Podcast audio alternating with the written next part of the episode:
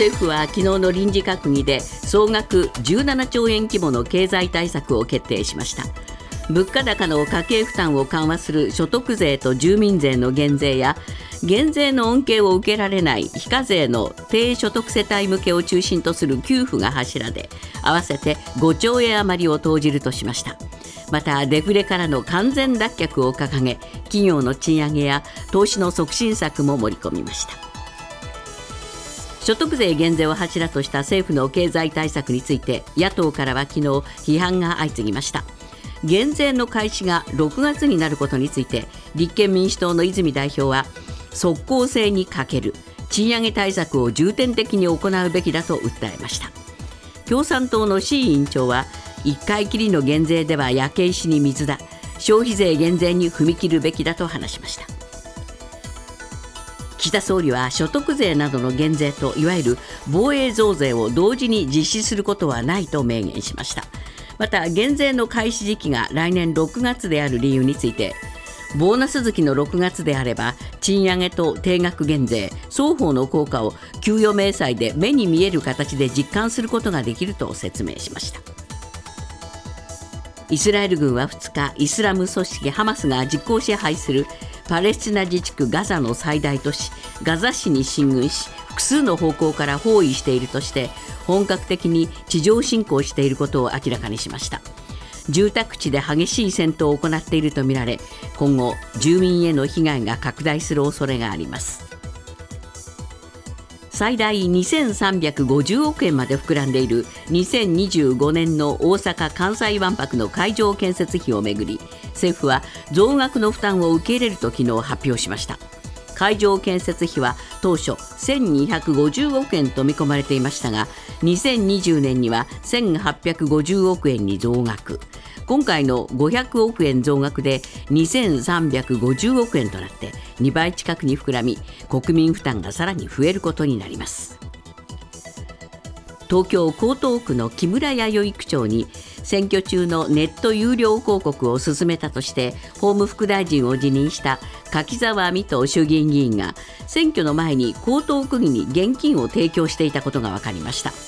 木村区長への投票木村区長への票を獲得する目的があれば公職選挙法に違反する恐れがありますが柿沢議員の関係者は周囲に同時期に行われた区議選挙の陣中見舞いだったと説明しているということです。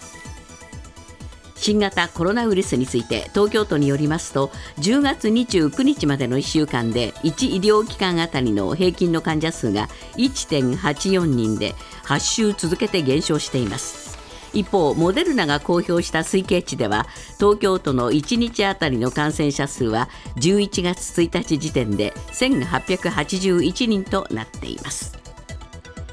今朝のニューヨーク株式市場ダウ平均は564ドル50セント高い3万3839ドル08セント。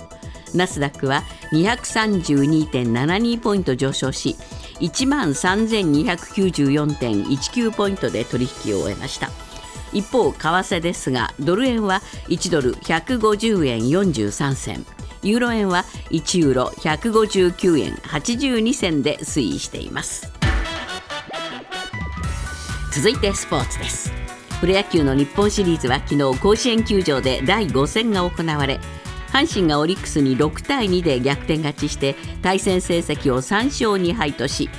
38年ぶり2回目の日本一へ王手をかけました。阪神は2点を追う8回裏森下の2点タイムリーなどで一挙6点を奪って試合をひっくり返しました。日本シリーズは明日の第6戦から舞台が京セラドーム大阪に戻ります。アメリカプロバスケットボール NBA レイカーズの八村塁が脳震盪規定の管理下に入り1日のクリッパーズ戦の試合出場登録から外れました。八村は先月29日の試合で左目を打撲。翌30日の試合を欠場していました。八村が復帰するには規定の検査を通過する必要があるということです。ニュースズームアップ。政府は昨日の臨時閣議で賃上げや国内投資の促進策を盛り込んだ事業規模37.4兆円の総合経済対策を決定しました。これを受け記者会見した岸田総理は来年夏の段階で賃上げと所得減税を合わせることで所得の伸びが物価上昇を上回る状態を確実に作ると強調しました。ただ所得減税が行われるのは来年6月の予定でスピード感には疑問も残ります。ニュースズームアップ。政府の新たな経済対策。果たしてその効果は？今日のコメンテーター伊藤洋一さんです、はい。伊藤さんは先ほどね今回の経済対策は人気挽回策だと、の失敗作。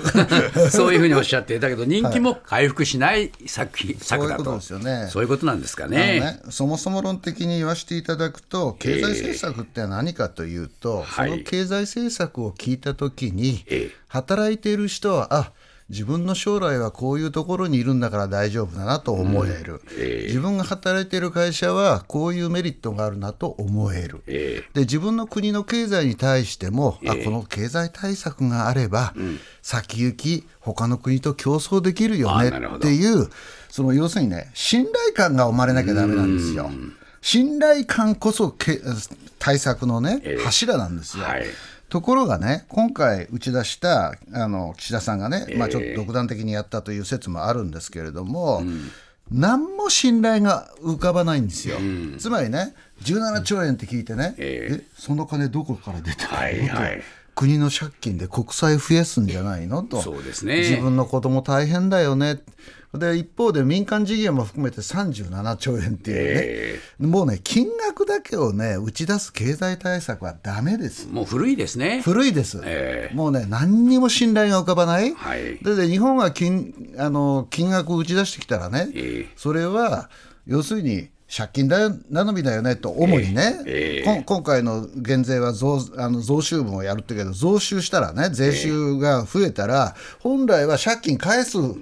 べきものなんですよね。えでそういうね信頼がどこにも生まれない経済対策は私は経済対策ではないという意味で言ったんですね。そうですか、はい。まあそれでもですね、はい。なんとか来年の6月にはですね来年の6月ですよ。皆さんに来年の6月ですよ。実感していただけるだろうとはい。岸田さんはおっしゃったんですけれども、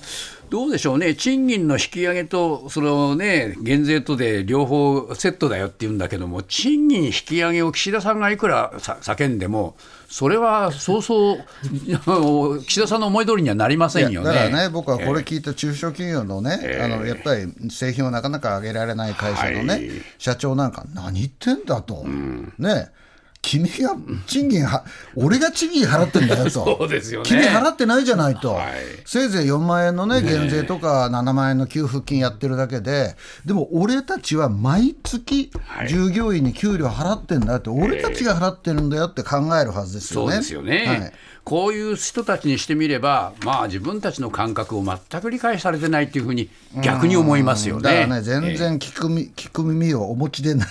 首相だなというふうに思います。どうなんでしょうかね、こういう形で、えーその岸田さんのその信頼感が失われていってしまうということになると、岸田政権そのものもちょっと危うくなりますよね。うん、そうですよね、今回はさすがに自民党の中からもね、はい。この対策に対して異論が出ている、実は政調会長もあんまり賛成じゃなかったという話もあるわけなので。で物価対策としてね、税金減らしますってね、僕ね、ちょっと調べてみたんですけど、半年前のドル円はいくらだったかというと、135円なんですよね。え2年前のドル円はいくらだったかというと113円なんです。よ、ーはい。つまり円安がええ。かなりの部分今の日本の物価高に寄与してるわけですよね、寄与してるっていうか原因になってるわけですよ、で物価高物価対策でガソリン高対策だったらまず円をね、はい。こんなに安くしないことが重要じゃないのかっていうのが私の意見なんですよ。そうですよね。だって40円ですよ2年間で。うんですね。これだけ円安になったらね、輸入物価上がるに決まってるわけじゃないですか。はい。でね、あのまあ、円円ドドル円がね、えーあの要するに、えーあんまり円高にいかないのは、日銀が金融政策を低くして、それはあの日本経済の今の窮状を救うために仕方がないんだっていう意見もあるかもしれないけども、はい僕に言わせれば、あんな円安を許しておくこと自体が、あの反物価対策だと。そうですね。いや、本当にそう思いますね。はいまあ、そういう意味で言うと、アメリカの労働組合がですね、どんどん賃金上げるぞというね、はい。戦いをやって勝ち取ってるっていうのを見ると、はいはい。えー日本とずいぶんこの動きが3に三に三になってしまったなと、改めて思いますよ野ね村。さんね、僕ね、ニュース見ててね、はい。昨日トヨタがアメリカの工場の労働者の賃金をね、9%上げるって、で日本のキロって4か5かみたいなね、来年の春闘もそうなんだけど、そうです。9%ですよ、はい。で。どうなるかというと、あのー、34.80ドルという時給になるんですよ。はいこれをね、151円ぐらいだからかけてみると5254円で、これを1ヶ月、あ1日8時間働いて、1ヶ月うー 20, 20日、それを12ヶ月続けるとかんあ計算すると、1000万を超えるんです。つまり自動車の組み立て工場の労働者の賃金が、トヨタのアメリカ工場で1000万を超えるんですよね。はいだから、まあ、国内で自動車工場に働いている方々がどのくらい取っているか正確には知りませんけれども、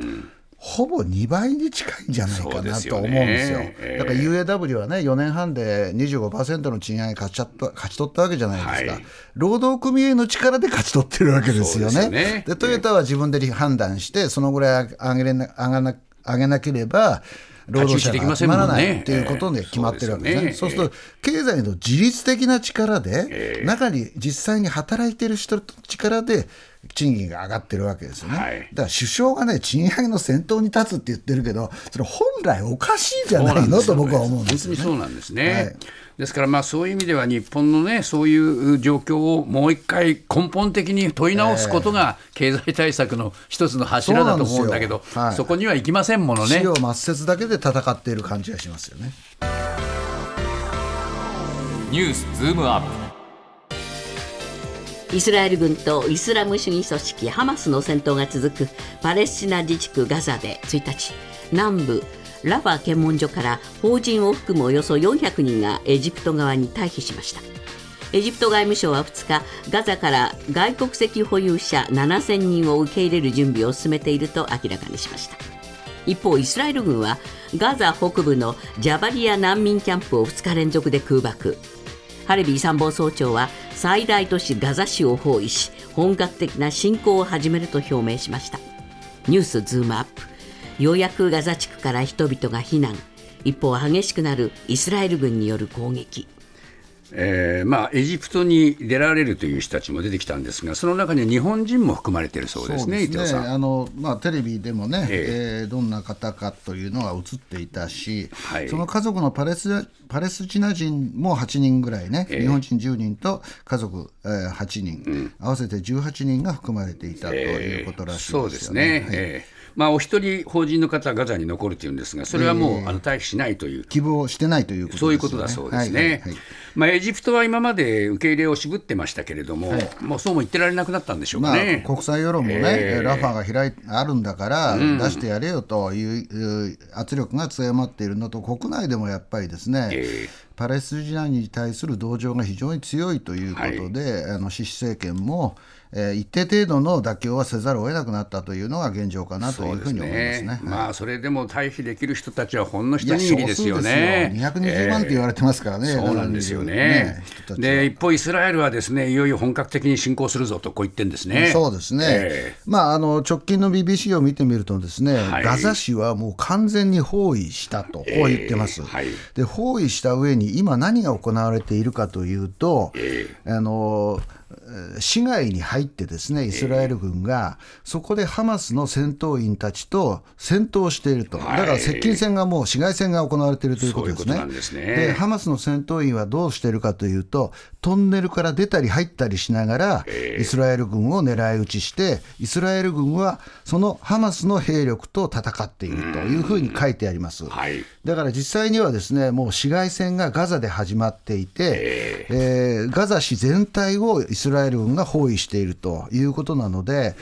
まあ、市街戦の中で当然、民間の人たちも、ねあの亡くなりになりますよね。そうですね。だからそういう意味では、もうあの戦いの本場に入ってきたと。いうことですね。ガザ市の地下にハマスのトンネルが大部分ある、えーかなりあるし、本部もあると言われてるわけですね、有名なのはあの病院の下なんですけれども、これからそのイスラエル軍がどういう対処をするのかというのはですね注目されますよね。そうした中で、先ほどもちょっとご紹介したんですけども、ネタニヤフ首相の支持率が急落していると、えーこれがどういう影響を与えるかですね。私はね、じゃあ、この危機の段階に、ね、指指導者変えられるのかっていう話になってくると、まあ、難しいかもしれないって言うけども、ネタニヤフさんはですね、以前からもう、なんかな政権になっている期間が長くて、国民に飽きが来ているということに加えて、やっぱり司法をめぐってですね国内を2つに分断させたというそことね。で汚職の嫌疑もあるということだしその森本さんもおっしゃってましたけど西岸とガザをね、分割統治することによって自分たちは有利になるんだっていうんで慢心があったと。ね。こう言われてますよね。だからそもそもハマスに越境攻撃させて1400人ものイスラエル人が死ぬ事態になったのはネタニヤフの責任だろうという見方がイスラエル人イスラエルの人たちの間にも強いということだと思いますね。そうですね、ですから、まあ、これで、えー反省するんじゃなくて、むしろ突っ込んでいってしまう危険性もね、だからそれは心配ですよね。心配ですしねか。も時間の経過は自分たちに不利だと考えて、短期間にはい。ハマスをやっつけてしまおうと思う、ええ。そうすると急ぐとですね人質にも被害が及ぶし、ガザの市民たちにも被害が及ぶという、そういう状況ですよね。トヨタやホンダなど8つの自動車メーカーが2020年3月以降燃料ポンプの不具合で国土交通省にリコールを届け出たおよそ268万台にはいずれも自動車部品の国内最大手電装製の燃料ポンプが使われていたことが分かったと今朝の朝日新聞が報じていますこれまでに走行中にエンジンが止まるなどの不具合がおよそ2700件以上寄せられているということです。ニュースズームアップ。長引くリコール。安全性に懸念。